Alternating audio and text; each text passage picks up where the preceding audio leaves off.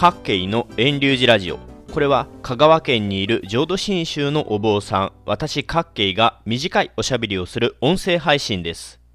年季法事やお正月命日のお参りを家でするときに皆様お仏壇の中のお供え物はきちんとお飾りしようと頑張っていますよね。でも床のところまでは気にかかっていないのか床がごちゃごちゃとしていることもあります。法事の時に床に仏様の掛け軸がかけられているとおっとご丁寧にしているなぁと感じます。今回は法事をする時の掛け軸についてお話ししていきます。補足も最後に3つ紹介します。まずはお仏壇がない時の掛け軸から話します。お仏壇がないということは家にお祭りする仏様つまりご本尊様がないということですね。例えばご家族が亡くなってすぐの枕のお勤めの時にお仏壇がないというケースがあるでしょう。こういう時はお葬式をする仏教宗派招くお坊さんの宗派に合わせた仏様の掛け軸をかけることになります。例えば浄土真宗なら南無阿弥陀仏の6時のお名号や阿弥陀仏のお姿が描かれた絵の掛け軸をかけるのが一般的です。他の仏教宗派のことはよくわかりませんが禅宗なら南無釈迦牟尼仏真言宗なら南無大四辺上金剛日蓮宗なら南無妙法蓮華経といったものになるようです。詳しくはお勤めをするその宗派のお坊さんに聞くのが間違いないです。続いてお仏壇がすでにある時についてのお話をします。つまり家にご本尊様の仏様が祀られている場合です。お仏壇がある場合は床に掛け軸をかけることになりますが法事の時すでに拝む対象のご本尊様はお仏壇に祀られているので床にかける掛け軸は何でもいいです。でもやっぱり仏教行事である法事にふさわしい掛け軸の方がなおいいです。なので法事の時は日本の神様が描かれているもの天照大神天照ス大神や七福神といった神様の掛け軸。亀や鶴や干支といった動物。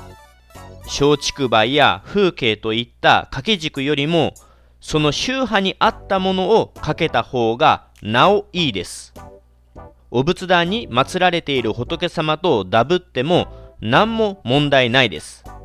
お仏壇に阿弥陀様の掛け軸や像が祀られていた場合でも床に南無阿弥陀仏のお名号の軸をかけていただいたらなおご丁寧です。法事の時床にかける掛け軸はなるべくそのお勤めする仏教宗派に関係するものがいいです。なので浄土真宗なら阿弥陀様に関係するものです。阿弥陀様でもいいですし阿弥陀様のそばにいる観音菩薩や静止菩薩が描かれた掛け軸でもいいです。また、宗祖の掛け軸、親鸞上人でも OK です。他の宗派のことはあまりわかりませんが、例えば真言宗なら弘法大師空海であったり、13の仏が描かれた13仏の掛け軸をかけたりするようです。以上で法事の時にかける掛け軸についてまとめますね。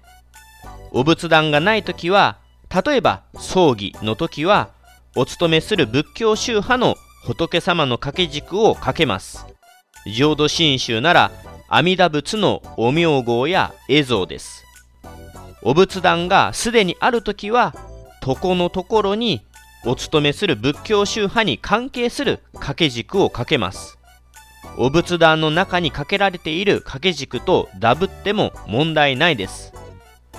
今回のお話は短いので以下補足を3つ紹介します。補足1つ目は風鎮は使わない方がよろしいことについてです。床にかける仏様の掛け軸に風鎮を用いない方がいいと言われています。風鎮とは掛け軸の一番下にある丸い軸の両端にぶら下げられるものです。風鎮を仏様の掛け軸に使わない理由は正確にはよくわかりません。ただ風鎮は装飾品という扱いです。お掛け軸に書かれている仏様仏様のお姿が大事なのであって装飾品である風鎮はおまけです。お寺の本堂やお寺のお内仏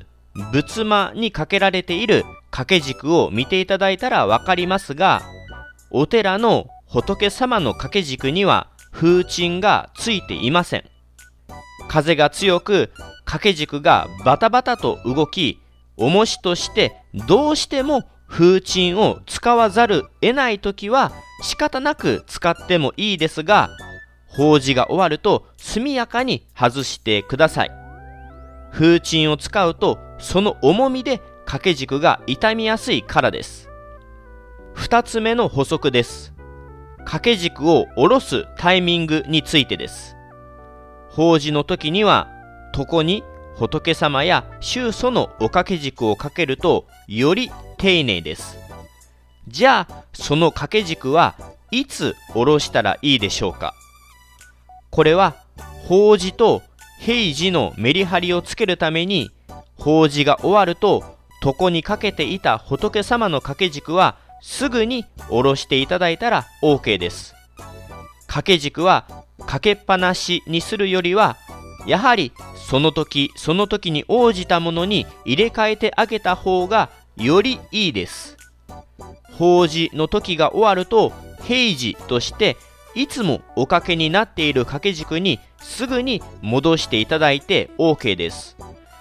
鶴亀の縁起物でもいいですし天照大神のような日本の神様でもいいですし内容はそれぞれお任せいたします。ちなみにお寺の場合平時にはどんなものをかけているのか紹介します。私のいる寺遠隆寺のお座敷の床を例に挙げると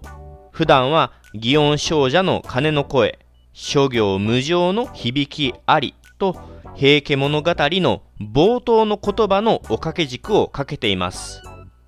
お寺の法要の時には浄土真宗の宗祖親鸞上人が読まれた高僧和算の最後エコーにあたる南無阿弥陀仏を解けるには修善海水のごとくなりかの症状の善味に得たり等しく主情にエコーせんのお掛け軸をかけています。祖母が亡くなった時にはお座敷で枕のお務めをしました。その時には奇妙人実法無下公如来という阿弥陀様の掛け軸を床にかけました。参考になれば幸いです。また他のお寺さんの床を見ますとお正信下の御門であったり宗祖親鸞上人の肖像のお掛け軸のこともあります。掛け軸は平時の時とのメリハリをつけるために法事法要が終わったら程よいタイミングで下ろしていただけたらと思います。最後3つ目の補足です。仏様の掛け軸には楽観や署名がない方がいいとされます。お寺に祀られている仏様やお仏壇の仏様を見ていただいたらわかると思いますがお寺の掛け軸には楽観の印や誰それが書きました慎んで書きましたという署名はないと思います楽観や署名があるとその掛け軸は作品美術品のようなものになってしまうからです法事の時拝むのは仏様です。作品ではありません。なので、もし床に仏様に関する掛け軸をかけられる場合は、楽観や署名が入っていない非常にシンプルな掛け軸がよろしいです。楽観とかがないと誰が書いたのかわからない、いつ書いたのかわからないと思う人もいるかもしれませんが、そういうのは掛け軸を収める箱や掛け軸の裏側に裏書きとして書かれています。本山から加付された阿弥陀様のご本尊様の掛け軸をひっくり返してみたらわかりますが、本山より賜った仏様だと、裏に方便発信尊行のお言葉と、本山御門主様の名と藩が書かれていることがわかります。あってもダメではないですが、法事の際にかける仏様の掛け軸の表には、楽観や署名はない方がいいです。